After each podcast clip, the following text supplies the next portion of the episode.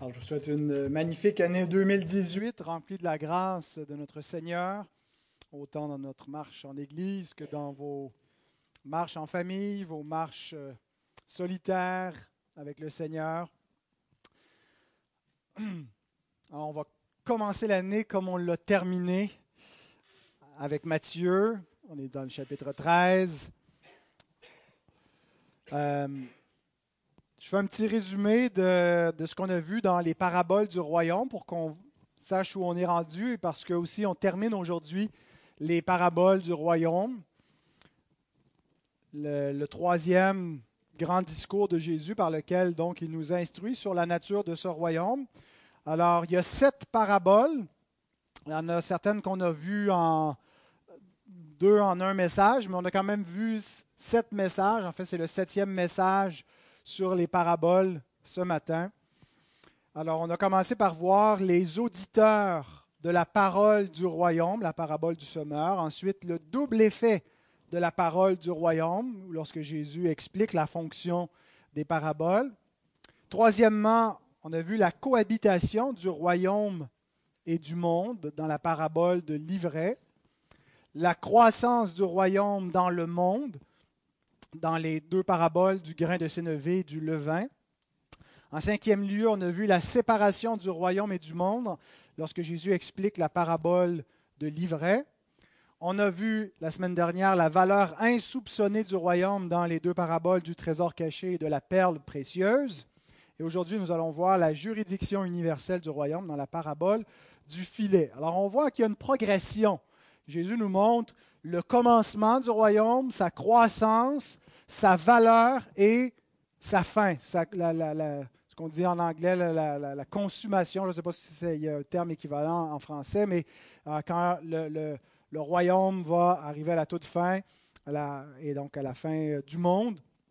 Alors, le commencement, la croissance, la valeur et la fin du royaume, et qui terminera donc notre, euh, ce, discours et le, troisième discours de Christ alors, je vous invite à vous lever pour la lecture de la parole de Dieu, Matthieu 13.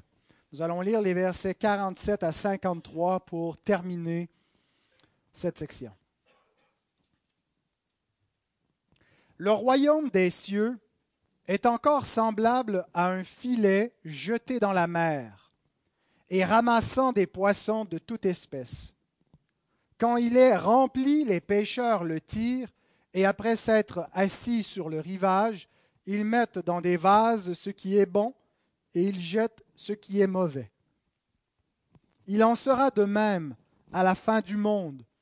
Les anges viendront séparer les méchants d'avec les justes, et ils les jetteront dans la fournaise ardente, où il y aura des pleurs et des grincements de dents. Avez-vous compris toutes ces choses? Oui, répondirent-ils. Et il leur dit, C'est pourquoi tout scribe instruit, de ce qui regarde le royaume des cieux est semblable à un maître de maison qui tire de son trésor des choses nouvelles et des choses anciennes. Lorsque Jésus eut achevé ses paraboles, il partit de là. Prions. Seigneur, une fois de plus, tu nous instruis par ta parole vivante. Tu nous as commandé de garder ta parole, de l'étudier, de la garder dans nos cœurs, de la mettre en pratique. Seigneur, merci pour ces instructions concernant le royaume dont on est héritier. Aide-nous à comprendre une fois de plus la nature de, de ce royaume, son importance, la place qu'il doit avoir dans nos vies. Seigneur, que ta parole puisse changer des choses en nous, dans notre manière de penser, dans notre manière d'agir. Ta parole est vivante, elle est efficace. Elle ne retourne point à toi sans avoir produit son effet. En notre Dieu, qu'elle puisse agir avec efficacité au milieu de cette assemblée par ton Saint-Esprit. Nous te le demandons au nom précieux de Jésus-Christ. Amen.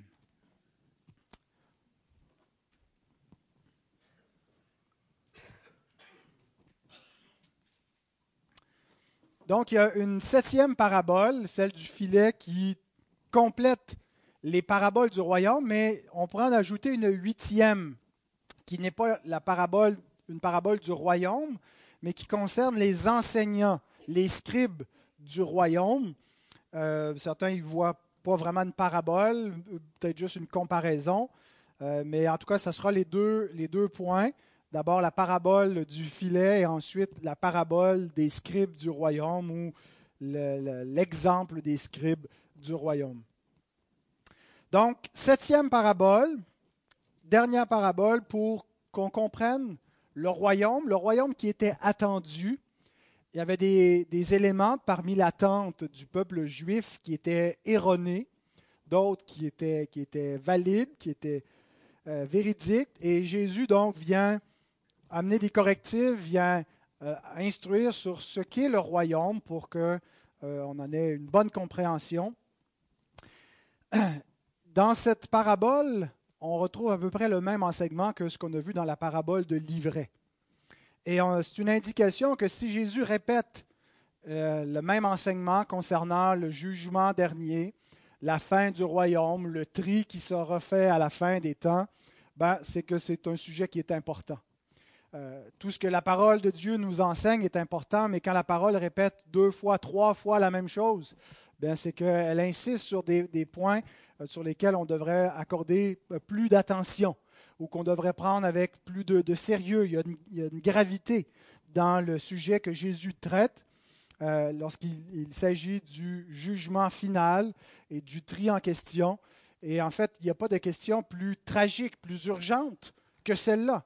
Tout le reste, tout ce qui concerne et préoccupe les hommes est pâle en comparaison avec l'importance et l'urgence du, royaume et du jugement qui vient avec le royaume des cieux. Et aussi, il faut reconnaître que euh, tous les hommes ont ce qu'on appelle une eschatologie, une croyance concernant les choses dernières que ce soit la fin du monde ou que ce soit la propre fin de l'homme, qu'est-ce qui attend l'homme, quel est le but et la fin ultime de l'homme, vers quoi euh, il se dirige après cette vie? Tous les hommes ont une croyance, même ceux qui n'ont pas une croyance dogmatique, étudiée, euh, qui a été réfléchie, qui, ont peut-être un peu une, impression ou euh, des interrogations avec lesquelles ils n'ont pas nécessairement une réponse ferme, ils, réfléchissent quand même parce que forcément, euh, il faut qu'il y ait une explication. Même s'il n'y a rien, ben, c'est ça l'explication. Même si on croit que l'homme, lorsqu'il meurt, ben, il, il s'éteint, il est annihilé, il cesse d'être, il cesse d'exister, il n'est plus, ben, on croit quelque chose. Et ce qu'on croit influence beaucoup la façon qu'on vit maintenant. Notre croyance sur le futur, sur les choses de la fin, sur ce qui nous attend au-delà de la mort détermine comment nous vivons présentement. Le, futur détermine le présent. Notre eschatologie détermine notre, orthopraxie, notre façon de vivre. Alors c'est important qu'on soit au fait, qu'on soit au clair sur ce qu'est la vérité concernant la fin ultime, sur ce qui attend les hommes, sur ce qui nous attend nous-mêmes. La parole nous dit quiconque a cette espérance se purifie comme lui-même est pur. Alors portons une fois de plus nos yeux sur l'espérance, sur euh, même les choses qui nous effraient dans euh, ce que nous attendons dans le, jugement final. Alors Jésus emploie une image, l'image du filet, qu'on retrouve au verset 47 et 48, qui est une scène commune. Alors Jésus quitte un peu les images agraires qu'il a beaucoup employées, l'image de, de, quelque chose qui est organique, organique qui pousse, mais il, prend encore une, image euh, de, ce qui était de la vie de la Palestine de l'époque, euh, qui était commune pour les gens, surtout ceux qui vivaient euh, en proximité du lac de Tibériade ou la mer de Galilée. C'est des noms différents pour désigner le même plan d'eau. et c'est là où Jésus, à Capernaum et, dans les villes avoisinantes, a concentré le principal de son activité jusqu'à présent. Alors, il y avait beaucoup d'activités de pêche. C'était l'industrie principale même euh, autour de, ce lac. Euh, on dit qu'il y avait euh, une vingtaine d'espèces de poissons différentes, peut-être pas toutes comestibles ou pas toutes comestibles pour des juifs, puisque les espèces qu'ils pouvaient manger étaient, définies dans la loi de Moïse. Il y avait des, types de poissons qui, qui étaient autorisés, d'autres qui étaient vus comme impurs. Mais donc, toujours est-il que euh, plusieurs vivaient de la pêche. Euh, d'ailleurs, Jésus a appelé quatre de ses disciples alors qu'ils étaient à la pêche. Euh, non pas nous, on pêche souvent comme un petit loisir, mais eux, c'était leur gagne-pain. Pierre, André, Jacques et Jean qui faisaient ça pour vivre. Il y avait une industrie même familiale, une entreprise familiale. Ils étaient avec leur père, Jacques et Jean, lorsque Christ les a appelés. Euh, et euh, il leur a dit, je vais faire de vous des pêcheurs d'hommes dorénavant. Dans Matthieu 4, 18 à 22, c'est ce que nous avions vu. Nous connaissons moins la pêche au filet. Pour nous, quand on va à la pêche, on pêche à la ligne, un poisson euh, à la fois. mais l'image aussi qu'on se fait de la pêche au filet, c'est peut-être aussi un pêcheur individuel qui jette son filet, qui tire le filet, qui attrape des, prises mais euh, le filet dont Jésus parle ici réfère plutôt à un, très grand filet, pas un, simple filet qu'une seule personne peut utiliser pour pêcher, euh, mais c'est un filet qui, était, qui pouvait faire jusqu'à 450 mètres de long. Un très très long filet, donc presque la moitié d'un kilomètre, imaginez, euh, sur deux mètres de large, et il était placé à la verticale. Des, il était attiré vers, le fond avec des, poids et des appareils de flottaison, du liège ou un bois qui permettaient donc que le filet ne descende pas complètement, qui reste en surface, deux mètres de profondeur. Et il était étendu sur deux barques qui allaient fermer en demi-cercle où euh, les pêcheurs pouvaient également aller euh, euh, à pied dans, l'eau jusqu'au le plus profond qu'ils pouvaient s'avancer et fermaient progressivement leur filet en revenant sur le rivage et en faisant un demi-cercle et en capturant donc tous les poissons qui se trouvaient de la surface jusqu'à 2 mètres de profondeur, en hissant et en tirant progressivement. Ça devait demander beaucoup d'énergie pour être capable de hisser un filet de cette ampleur-là avec toutes les prises qui avaient été faites à l'intérieur. Alors c'est la scène que Jésus nous décrit ici. Et l'emphase est surtout sur une fois que le filet est rempli, une fois qu'on a tiré le filet, on a certainement capturé des choses à l'intérieur, mais tout ce qu'on a pris ne va pas nécessairement être bon. Et il y aura un tri qui sera fait. Les pêcheurs viennent, s'installent euh, sur la plage et euh, donc mettent dans des vases les bonnes choses et rejettent les mauvaises choses qui, euh, qui sont inutiles. Alors Jésus prend cette image-là il dit le royaume des cieux est semblable à cela et il interprète pour nous ce qu'il veut dire par là. Il ne faut pas nécessairement trouver chaque élément correspondant, c'est une image générale euh, et donc il l'applique au royaume au verset 49 et 50. De quelle façon cette image doit-elle être appliquée au royaume des cieux? Certains ont fait comme avec la parabole de l'ivraie euh, c'est-à-dire qu'ils l'ont appliqué à l'Église. Vous vous souvenez, j'avais dit en, prêchant sur la parabole de l'ivraie que je ne suivrais pas Calvin et Luther et bien d'autres qui interprétaient le chant comme étant l'Église et l'ivraie comme étant les faux croyants qu'on retrouve à l'intérieur de l'Église, des gens qui professent, entre guillemets, la foi chrétienne, mais qui ne sont pas régénérés. Et il ne faut pas les arracher immédiatement, euh, à moins qu'il y aurait des, scandales. On, pratique l'excommunication, la discipline, mais qu'autrement, euh, on tolère la mixité à l'intérieur de l'Église et qu'au jugement final, le Seigneur va trier entre les brebis et les boucs qui sont dans la même Église visible et que donc cette lecture de la parabole de l'ivraie était beaucoup teintée par le contexte euh, social de, la réforme et même avant cela, euh, où l'Église et le monde, c'est à peu près la même sphère et qu'on a finalement une société chrétienne, la chrétienté dans, qui, est composée d'un peuple mixte où il y a des, chrétiens de nom, puis il y a des chrétiens euh, qui sont nés de nouveau par l'Esprit et que donc c'est la lecture qu'il qui faisait des choses, mais qu'en réalité, la parabole de l'ivraie, devrait plutôt euh, être interprétée comme représentant le monde et que euh, l'ivraie vient de la chute et que c'était Dieu a prévu le monde pour être un champ de blé, mais il y a de l'ivraie parce que l'ennemi a semé les fils du malin dans le monde et qu'il y aura une moisson à la fin, qu'on n'est pas donc dans l'image de la purification de l'Église, mais de la purification de la création vers la nouvelle création. Alors certains font la même application avec la parabole du filet en disant le filet, c'est l'Église. Et le filet, c'est l'évangélisation. Euh, Jésus a dit, je ferai de vous des pêcheurs d'hommes. Et quand on va à la pêche, on jette le filet et on attire des gens. On attire des gens qui viennent dans l'Église visible. Et encore une fois, c'est une communauté mixte. Il y a des gens qui répondent à l'appel, qui vont être des vrais croyants, mais en même temps, le royaume attrape dans ses mailles des gens qui vont venir, qui vont professer la religion chrétienne, mais qui n'ont que l'apparence d'être chrétiens. Ils ne sont pas vraiment nés de nouveau. Et qu'à la fin, ben, les anges vont faire le tri. Alors, voyez la, façon que, euh, comment l'interprétation se continue entre la parabole de l'ivraie et, du filet. Alors, encore une fois, ce n'est pas la lecture que je fais de la parabole du filet. Je ne crois pas que le filet représente l'évangélisation de l'Église. Dans d'autres contextes, c'est ce que Jésus, entre autres, quand il a appelé les disciples et qu'il leur a dit, je ferai de vous des pêcheurs d'hommes, l'idée de pêcher des hommes, c'est effectivement l'idée de, euh, d'être euh, ambassadeur du royaume et au lieu de, chercher des poissons, ben, de chercher l'âme des hommes pour le royaume. Euh, mais je ne pense pas qu'on peut simplement dire parce que dans ce contexte, le filet et la pêche aux âmes représentaient l'évangélisation, que dans le contexte de la parabole du filet, c'est la même chose, et que ici Jésus est en train de nous parler d'une église qui va être mixte, qui va réunir toutes sortes de bébelles, des bons poissons, mais des mauvais poissons, puis des cochonneries dans le fond qui vont s'être ramassées, puis que c'est ça l'Église, et qu'on euh, ne devrait pas donc chercher à trier immédiatement l'Église.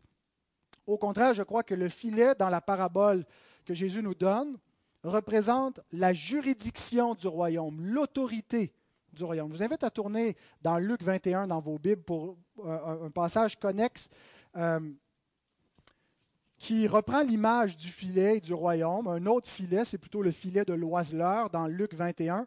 On va lire les versets 31 à 35.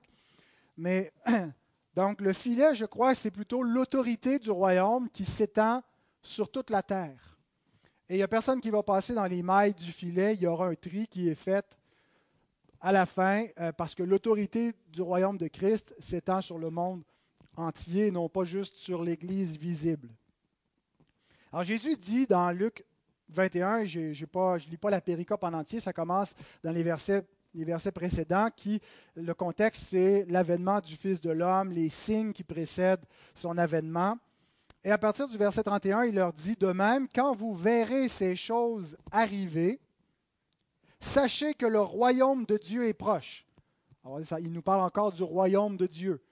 Le royaume est venu, mais en même temps, il est futur, on l'attend, il doit venir. Je vous le dis en vérité, cette génération ne passera point que tout cela n'arrive. Le ciel et la terre passeront, mais mes paroles ne passeront point. Prenez garde à vous-même de crainte que vos cœurs ne s'apesantissent par les excès du manger et du boire, et par les soucis de la vie, et que ce jour ne vienne sur vous à l'improviste, car il viendra comme un filet sur tous ceux qui habitent sur la surface de toute la terre. Voilà comment j'interprète la parabole du filet. Ce n'est pas le même filet ici, c'est plutôt le, le, filet de l'oiseleur dans Luc 21, mais l'image, c'est que l'oiseau est surpris lorsque le filet est jeté sur lui. Il ne l'a pas vu venir. En fait, il, était dans le filet, il, a déjà été installé. Hein, et puis, quand l'oiseau est en train de, picocher ou de prendre ce qui a été mis comme appât, on tire le filet, il est pris au piège. Ben, Jésus compare la venue du royaume, l'avènement final. Alors, il y a des éléments qui vont venir pendant le, premier siècle, pendant la première génération, ce que Jésus dit, certains euh, euh, de cette génération ne, cette génération ne passera point que tout cela n'arrive. Euh, mais il y a d'autres aspects qui sont encore futurs, qui ne sont pas arrivés et qui vont venir comme un effet un peu de surprise où les hommes mangent, boivent, se marient, marient leurs enfants et comme au temps de Noé, sans se douter de rien, le déluge est arrivé. Eh bien, Jésus dit veillez pour que vous ne soyez pas comme les hommes et les femmes de cette génération qui, par excès de manger, de boire, par les soucis du siècle présent, par le confort de leur vie, n'étaient pas prêts, ont été surpris, euh, et donc, parce que le jour du Seigneur va venir comme un voleur dans la nuit. Alors, il y a cette idée, donc, que personne n'y échappe et que le monde est surpris. Et que donc, le filet du royaume vient sur toute la face de la terre. Certains hommes n'ont aucun intérêt pour l'Église et les choses du royaume. Et ils pensent que parce que ça ne les intéresse pas, que ça ne les concerne pas. Que parce que les choses qui les intéressent sont ailleurs, sont dans le monde, sont dans leurs loisirs, et qui n'ont pas d'intérêt pour les choses de Dieu, pour ce qui est prêché du haut de la tribune, ça n'aura aucun impact sur eux. Ils ne s'y intéressent pas. Certains veulent marginaliser l'Église, limiter son influence. il fut un temps où l'Église et la, la, culture chrétienne avaient un grand impact dans la société, dans les mœurs, dans les valeurs, dans les lois qui étaient faites. Et certains se réjouissent que l'Église est en perte d'influence, qu'elle soit de plus en plus marginalisée. Mais autant que le monde arrivera à marginaliser l'Église, à la mettre de côté, à réduire son influence, à la persécuter, ils ne peuvent pas marginaliser le royaume des cieux. Ils ne peuvent pas s'émanciper de la juridiction, de l'autorité du royaume. Ils ne peuvent pas passer entre les mailles du filet. Le royaume des cieux vient et tous les hommes sont concernés, même ceux qui ignorent l'existence de ce royaume, même ceux qui vivent comme s'il n'y avait pas de royaume, comme si le royaume des cieux venait pas, comme si Dieu n'avait pas établi un Christ, et comme si Dieu n'avait pas dit de s'incliner devant son Christ qu'il avait établi roi. Ceux qui ignorent, ceux qui n'en tiennent aucun compte, ceux qui croient qu'il n'existe pas, ceux qui sont athées, ceux qui sont négligents, ceux qui vont impénitents, sont quand même concernés par ce royaume. Il vient et ils auront tous à rendre compte à notre roi.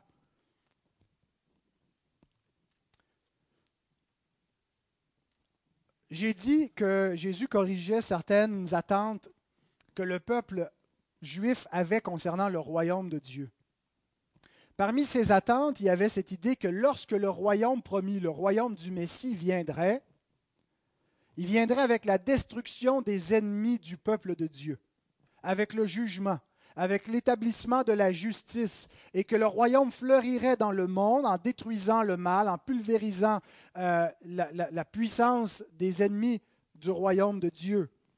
Entre autres, on pouvait s'appuyer sur des passages comme celui-ci du prophète Agé, chapitre 2, versets 21 et 22 parle à Zorobabel, gouverneur de Juda, et dit J'ébranlerai les cieux et la terre. Promesse qui est euh, rappelée dans l'Épître aux Hébreux de la venue du royaume de Dieu. J'ébranlerai les cieux et la terre. Je renverserai le trône des royaumes. Je détruirai la force des royaumes des nations. Je renverserai les chars et ceux qui les montent les chevaux et leurs cavaliers seront abattus l'un par l'épée de l'autre. Alors les disciples s'attendaient, lorsque le royaume viendrait, que le tri se ferait immédiatement.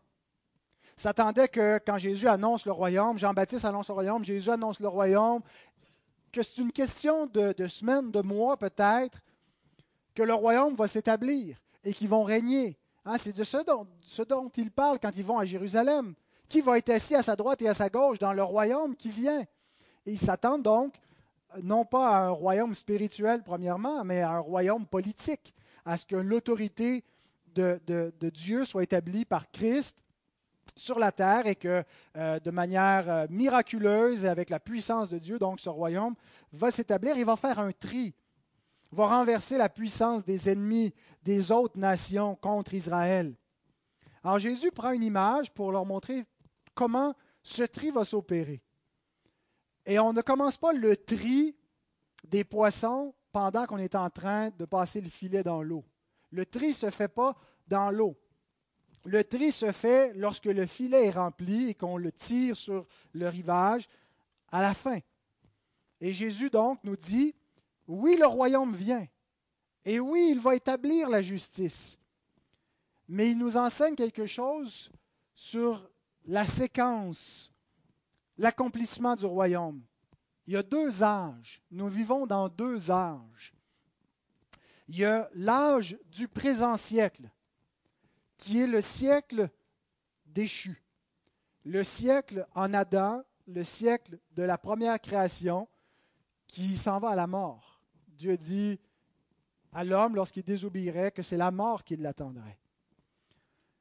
Et ce, siècle, et, c'est le siècle présent, mais c'est un siècle aussi qui, s'en va à la ruine, qui ne peut pas être euh, récupéré par l'homme.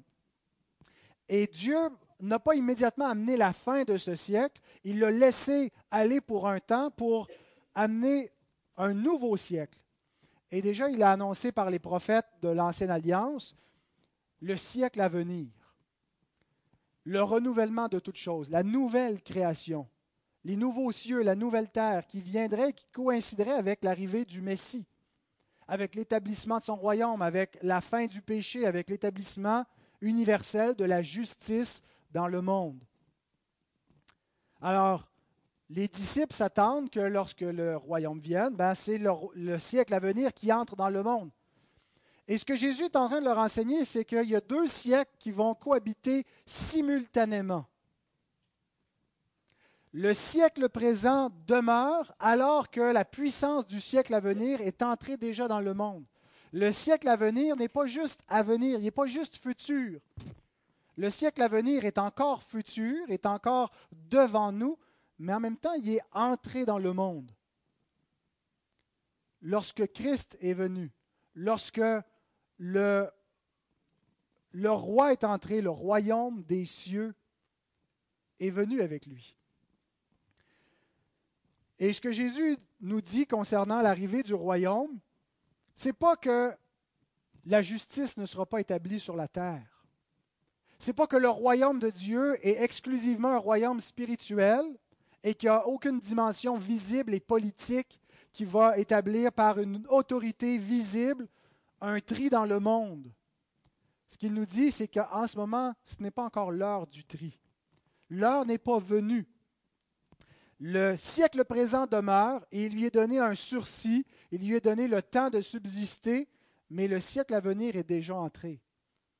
Et ceux qui ont reçu le Saint-Esprit ont déjà goûté à la puissance du siècle à venir ils sont déjà les premiers-nés dans les cieux.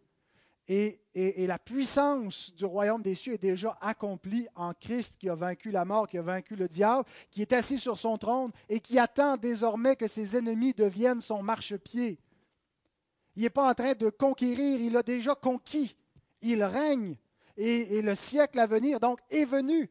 Mais il est encore à venir parce que nous ne voyons pas encore maintenant que toute chose lui soit soumise et nous attendons. C'est ce qu'on appelle le déjà et le pas encore.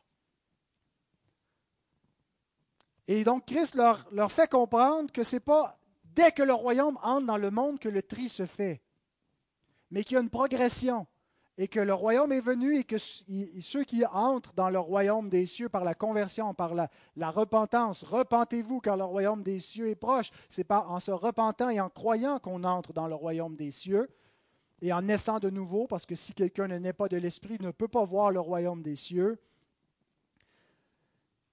Mais Jésus dit qu'en même temps, donc, le tri ne se fait pas immédiatement, mais il va se faire. Le royaume est en marche et rien ne peut l'arrêter.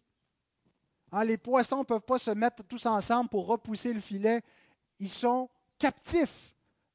Le royaume vient et il, il est irrésistible. Il a une puissance indestructible. Rien ne peut l'empêcher. Alors, Jésus nous dit que le mal sera détruit, pas juste de manière spirituelle. Des fois, on a spiritualisé la nature du royaume. C'est vrai qu'en ce moment, il est présent par l'esprit. C'est en esprit, en naissant de nouveau, et par la puissance de l'esprit que nous goûtons à la puissance du siècle à venir. Mais ce n'est pas qu'un royaume spirituel, immatériel, non visible. Sauf que ce que nous attendons de visible, de ce royaume et dans lequel nous vivrons en corps, hein, avec un corps de chair, un corps glorifié, ça demeure futur. Et donc Jésus nous parle de cette dimension future du royaume qui n'est pas encore arrivée, de ce tri final qu'il décrit au verset 49 et 50. Il en sera de même à la fin du monde. La fin du monde. Les anges viendront séparer les méchants d'avec les justes et ils les jetteront dans la fournaise ardente où il y aura des pleurs et des grincements de dents. Le jugement final est comparé à un tri que font les pécheurs lorsqu'ils euh, prennent toute leur capture et qu'ils examinent ce qui est bon et ce qui est mauvais. Et euh, pour les pécheurs juifs, euh, sûrement qui se basaient sur la loi du Lévitique, Lévitique 11, 9 à 12, qui décrit le type de poisson pur et impur, ce qui était vu comme une abomination qui ne devait pas être consommé par le peuple juif, et ce qui était propre à la consommation, ce qui était pur. Et tout ça, donc, était des, images, encore une fois, euh, dans la loi rituelle de, euh, du royaume eschatologique et d'un tri. Hein, et, Canaan était une figure euh, d'une terre sainte qui appartient à l'Éternel, où il n'y a que ce qui est pur qui peut habiter dans cette terre-là.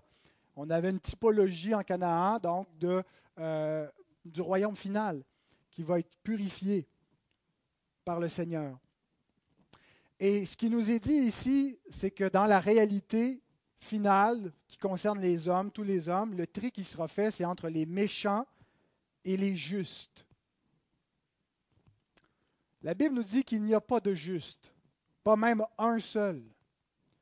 Elle nous dit que tous sont des méchants, tous sont pervertis, tous sont égarés. La question, c'est comment est-ce que des méchants peuvent devenir des justes pour ne pas être jetés dans la fournaise ardente des méchants? Et l'enseignement de la Bible, c'est qu'on ne devient pas un juste en se rendant juste soi-même par la discipline des bonnes œuvres, mais qu'on devient juste par la foi seule en Christ. On est juste par la justice d'un autre. Lorsqu'on croit au Christ, lorsqu'on a confiance en lui, sans tenir compte de nos œuvres, Dieu nous impute la justice du Christ. Et sur la base de la justice du Christ, sur la parfaite justice, sur la parfaite obéissance de Christ, nous sommes déclarés justes. Est-ce que nous avons fait une œuvre? Non, nous avons cru seulement. C'est par la foi seule, en Christ seul, que nous sommes déclarés justes. Alors quand Jésus nous parle des justes ici, bien qu'il n'explique pas comment un juste devient, comment un méchant devient juste, le reste de l'Écriture le fait. Les justes ne sont pas donc les bonnes personnes qui ont une bonne moralité, ce sont les croyants en Christ. Bien sûr que la foi doit changer leur façon d'agir, de penser. Un juste, ce n'est pas juste quelqu'un qui, qui, a cru, mais c'est quelqu'un qui a cru parce qu'il a été régénéré. Et s'il a été régénéré, son cœur est nouveau. Et il aime les commandements de Dieu et il veut aimer son prochain. Mais ce n'est pas parce qu'il aime qu'il est juste, mais c'est parce qu'il est déclaré juste qu'il apprend à aimer. Donc, on n'est pas juste par nos bonnes œuvres, mais juste par la justification gratuite par la foi en Christ. Ceux qui croient donc ne seront pas jetés dans la fournaise ardente. Parce que par défaut, tous les hommes sont des méchants. Ils ne peuvent rien y faire. Et même s'ils s'efforcent à faire le bien et à commettre de bonnes œuvres dorénavant, qu'est-ce qu'ils font avec leurs crimes passés? Imaginez quelqu'un qui a commis une, une action criminelle. Lorsqu'il arrive devant le juge, il ne peut pas dire dorénavant, je veux ne faire que le bien. Il ne peut pas dire, j'ai fait beaucoup de bien, j'ai fait un seul acte d'injustice, j'ai commis un seul meurtre. La justice pénale tient compte seulement du crime qui a été commis et va punir la personne pour ce crime-là. Et le bien que l'homme fait ne vient pas récupérer, il y a une punition qui est due. Et la seule façon donc de ne pas être puni, de ne pas être jeté avec les méchants, c'est qu'un autre soit puni à notre place. Et c'est pour ça que Christ vient, pour accomplir la justice, pour accomplir la loi en sa mort, en étant puni à la place des pécheurs nous tous qui nous croyons justes, nous nous croyons justes par la justice d'un autre. Si vous vous confiez dans votre propre justice, dans vos propres œuvres, dans votre propre discipline spirituelle, dans le fait que vous êtes des bons chrétiens qui venez chaque dimanche ou presque pour entrer dans le royaume des cieux, vous allez périr. Toute votre justice n'est qu'un vêtement souillé devant Dieu. La seule justice qui peut nous habiller, qui a de la valeur, c'est la justice de Jésus-Christ, qui est donnée gratuitement aux hommes qui croient en lui. Et au verset 50, Jésus nous décrit le jugement final de ceux qui n'ont pas cette justice, de ceux qui ne sont pas appelés les justes, qui sont appelés les méchants, qui sont laissés à leur propre nature pécheresse, déchus.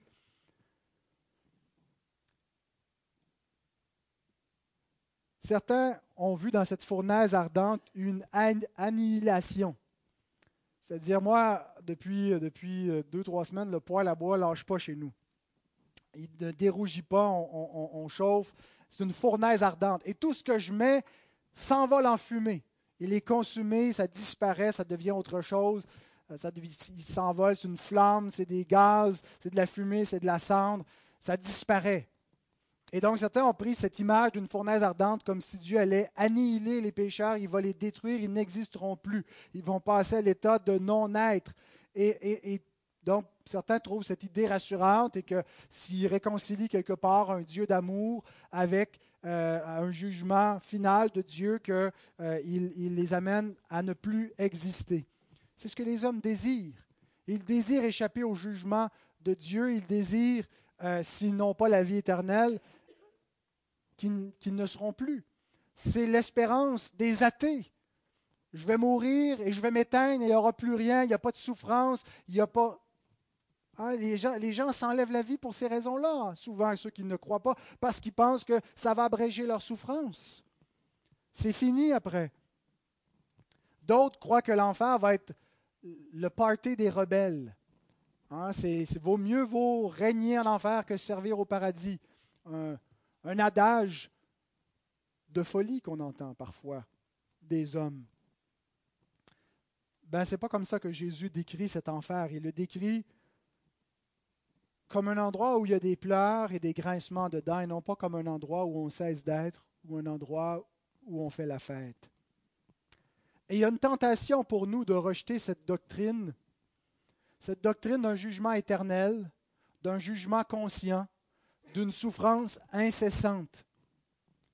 On la trouve trop difficile à supporter psychologiquement, elle nous trouble. On la trouve difficile à réconcilier avec l'image d'un Dieu d'amour.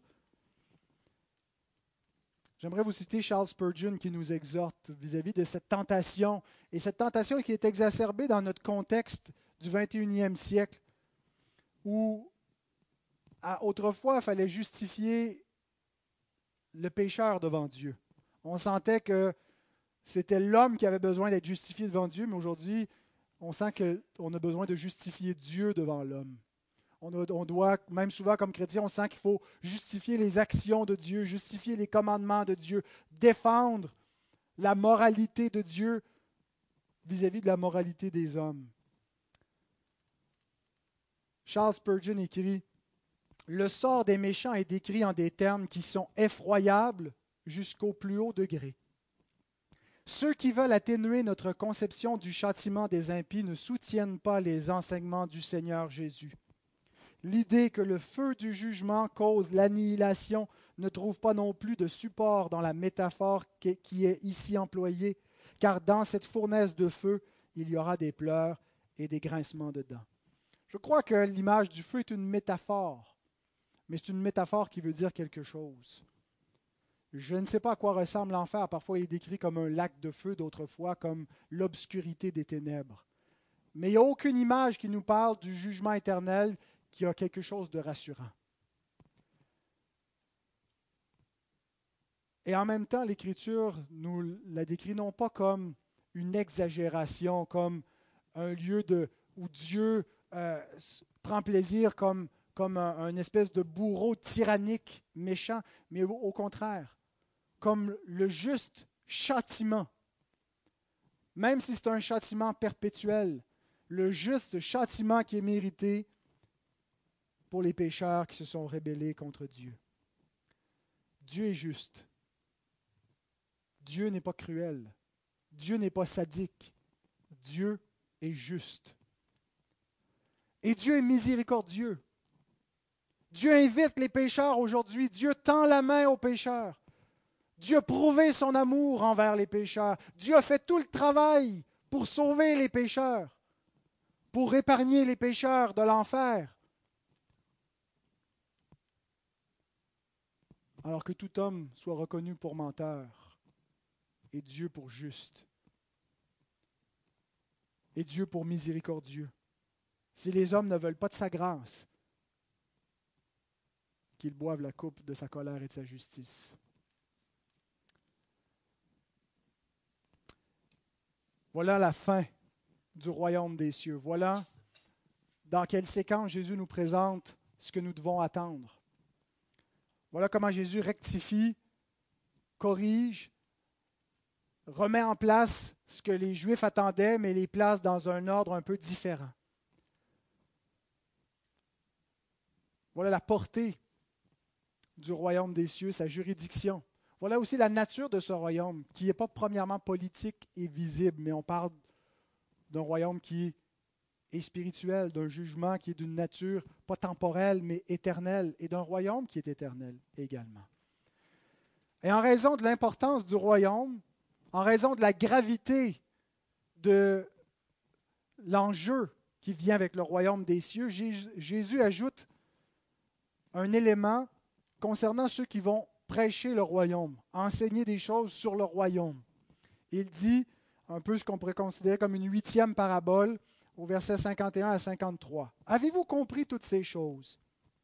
Oui, répondirent-ils. Et il leur dit, c'est pourquoi tout scribe instruit de ce qui regarde le royaume des cieux est semblable à un maître de maison qui tire de son trésor des choses nouvelles et des choses anciennes. Lorsque Jésus eut achevé ses paraboles, il partit de là. Trois remarques sur cette dernière section. La première concerne l'importance de comprendre l'enseignement sur le royaume. Avez-vous compris toutes ces choses? Jésus pose la question. Jésus veut s'assurer qu'on ne soit pas juste des auditeurs oublieux, mais des auditeurs attentifs des auditeurs scrupuleux qui prennent le temps d'examiner, de réfléchir, d'étudier, de comprendre.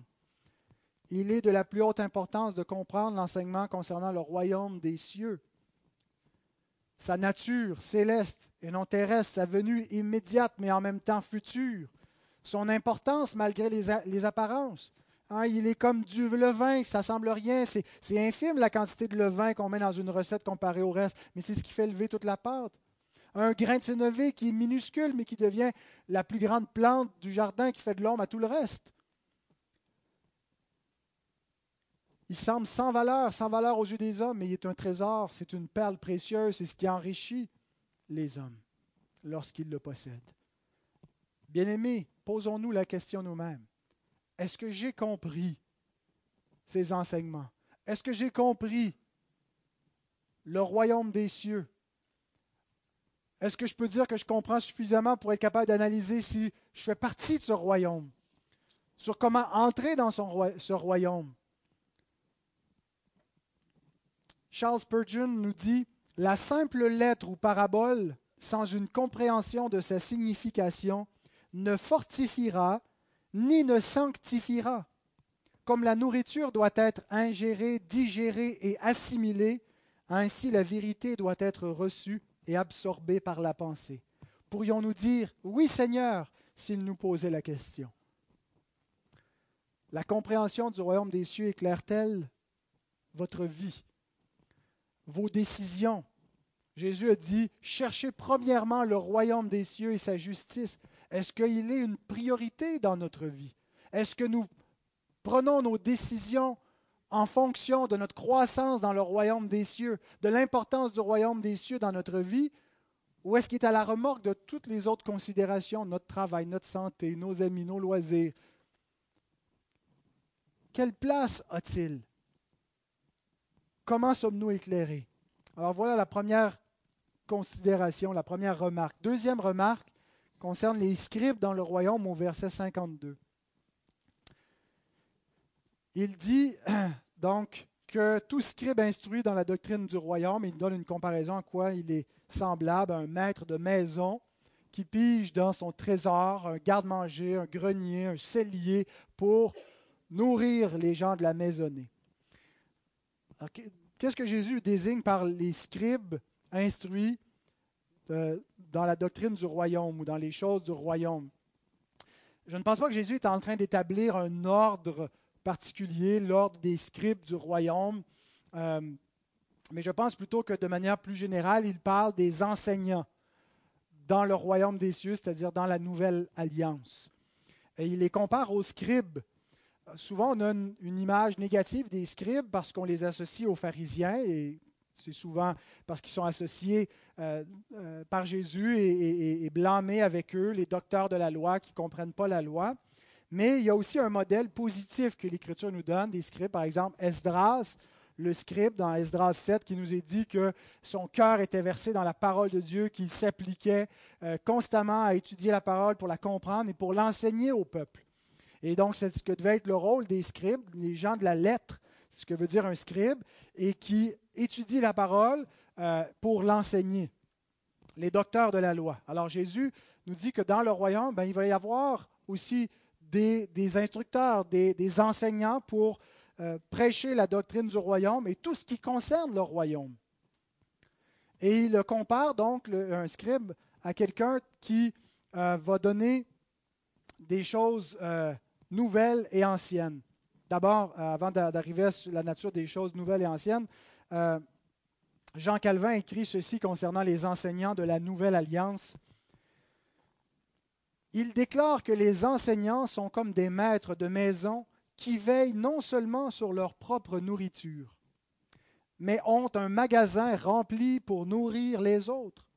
Ils ne vivent pas en cherchant leur aise, mais font des provisions pour les jours à venir. La signification est donc que les enseignants de l'Église doivent être préparés longuement par l'étude pour pouvoir donner au peuple une variété d'instructions concernant la parole de Dieu selon que le requièrent les différentes situations, de manière semblable à un père de famille qui tire de son cellier ou grenier toutes sortes de choses pour la subsistance des siens. Donc, quand Jésus dit il est semblable à un maître de maison, c'est là où on a l'idée peut-être d'une parabole, dans l'idée d'une comparaison. Un maître de maison qui tire de son trésor des choses nouvelles et des choses anciennes. Il met d'abord des choses nouvelles, ensuite des choses anciennes. Quelles sont les choses nouvelles ou anciennes? Euh, il y a eu différentes suggestions à quoi ça pouvait référer. Certains ont dit ben, c'est la loi et l'évangile. Il faut être capable d'enseigner la loi et l'évangile. Jean Calvin, que je viens de citer, croit plutôt que c'est d'avoir toute la diversité, la panoplie de l'enseignement, du conseil de Dieu et d'être capable de l'appliquer dans chaque situation selon que le requiert j'ai plutôt, et sans dire que tout ça, est, je pense que c'est euh, à la fois la loi, l'évangile et la diversité euh, et, de l'enseignement n'est euh, pas nécessairement faux, mais à mon avis, la relation entre ce qui est nouveau et ancien par rapport au royaume des cieux est un petit peu plus précis. C'est être capable de relier la révélation qui a précédé le Christ, qui a précédé l'arrivée du royaume, avec son accomplissement, les écrits de l'Ancien et du Nouveau. Comment ce qui était promis, ce qui était attendu dans, le dépôt de l'ancienne révélation, l'Ancien Testament, euh, on a les promesses et dans le Nouveau, on a l'accomplissement. Et c'est en Christ que s'accomplit ce qui était attendu. Comment est-ce qu'on est capable de relier, de faire un tout cohérent et de, présenter donc que le royaume des cieux, ce n'est pas un plan B. C'est pas Dieu avait préparé des choses pour Israël, ça n'a pas marché, on passe avec autre chose, la parenthèse de l'Église, on se tourne vers les païens et on change de plan. Dieu n'a pas improvisé la, euh, la, façon que le royaume arrive, n'a pas changé la nature de son plan et la séquence de son plan. Le royaume des cieux, tel qu'il arrive, accomplit exactement ce qui était la volonté de Dieu, révélée dans l'Ancienne Alliance. Et donc, le royaume des cieux, bien qu'il est nouveau dans le sens qu'il arrive alors que les choses n'étaient pas arrivées, il n'est pas nouveau dans le sens que ce n'est pas une nouvelle idée sortie de nulle part. C'est une idée qui s'accomplit sur ce qui était déjà là auparavant. Et donc, c'est d'être capable de montrer comment le Christ et comment en Christ s'accomplit tout ce qui était attendu, tout ce qui était préfiguré de lui. Comment la première dispensation de l'Ancienne Alliance préparait et préfigurait les derniers temps, la dispensation finale de la nouvelle alliance dans laquelle nous sommes. Et donc de tirer des choses nouvelles avec la venue de Christ et la progression de l'enseignement de Dieu et de faire le pont et de présenter tout ça. Exactement comme faisait Apollos dans Actes 18, 27 et 28. Quand il fut arrivé à Éphèse, il se rendit par la grâce de Dieu très utile à ceux qui avaient cru, car il réfutait vivement les Juifs en public, démontrant par, démontrant par les Écritures que Jésus est le Christ. Bien sûr, ce n'était pas les Écritures du Nouveau Testament, c'était les Écritures de l'Ancien Testament. Les, les Juifs avaient l'Ancien Testament, le Nouveau était en cours de rédaction et ils ne le reconnaissaient pas comme étant des écrits canoniques, inspirés. Alors Apollos en prenant les Écritures de l'Ancien Testament, en prenant la loi de Moïse, en prenant les psaumes, en prenant les prophètes, démontrait comment tout ça s'était accompli, toute l'attente, dans la personne de Jésus-Christ. Citait les événements qui venaient de se produire, les événements historiques de sa personne, et comment euh, Jésus accomplissait la parole de Dieu. C'est ce que fait Matthieu partout dans son évangile. Il nous dit afin que s'accomplissent les Écritures, et il nous cite les passages de l'Ancien Testament qui sont appelés, appliqués à Christ. J'ai appelé mon fils hors de l'Égypte, la Vierge deviendra enceinte. Et, à chaque fois, il nous dit, afin que s'accomplissent les Écritures. Alors Jésus nous montre que les enseignants dans le royaume doivent être capables de prêcher Christ et de montrer comment Christ accomplit les Écritures et comment on tire les choses nouvelles, c'est-à-dire l'accomplissement des promesses qui sont enracinées dans l'Ancien Testament. Et ça nous amène à une troisième et dernière remarque qui est finalement la conclusion au verset 53. Lorsque Jésus eut achevé ses paraboles, il partit de là. C'est une formule qui montre que le, discours est achevé euh, et qu'il y a une section qui vient d'être terminée. Vous savez, quand Matthieu a écrit, il n'a pas mis des titres, des sous-titres, des chapitres, des versets. Euh, et donc, il y a des marqueurs dans le texte qui nous indiquent euh, comment euh, finalement voir des, sections à l'intérieur même du texte. Et on retrouve dans l'évangile de Matthieu cinq grands discours. Et chacun est terminé par une formule similaire où il nous dit lorsqu'il eut achevé ses discours. Alors le premier des grands discours, c'était de Matthieu 5 à 7, le sermon sur la montagne. Le deuxième, c'était dans Matthieu 10, le discours sur la mission. Le troisième, nous venons de le terminer, Matthieu 13, les paraboles du royaume. Il nous attend encore un peu plus loin dans Matthieu 18 le discours sur l'Église et Matthieu 24 et 25 le discours sur le mont des Oliviers qui va nous parler euh, un peu de ce qu'on a vu ce matin, les choses de la fin des temps. Je voulais donc souligner surtout la fin de cette section parce que euh, je vous annonce qu'on va prendre une petite pause de l'évangile de Matthieu euh, pour quelques semaines. Dans les prochaines semaines, nous allons parler euh, des, officiers dans le royaume des cieux, c'est-à-dire dans, dans l'Église visible du Seigneur, euh, puisque nous nous préparons tranquillement avec notre Assemblée générale. Euh, nous croyons que le, temps est venu pour notre Église d'examiner, de, regarder en son sein si le Seigneur appelle des anciens et des diacres à, occuper les offices bibliques. Donc, pour préparer l'Église, parce que nous avons une responsabilité, chacun comme membre, euh, d'examiner euh, les membres et de, nominer des gens. Donc, on va euh, se pencher sur cela. Alors, un peu comme on vient de voir les scribes dans le royaume. Est-ce qu'il y a d'autres scribes du royaume parmi nous et d'autres serviteurs dans le royaume appelés à occuper ces offices-là?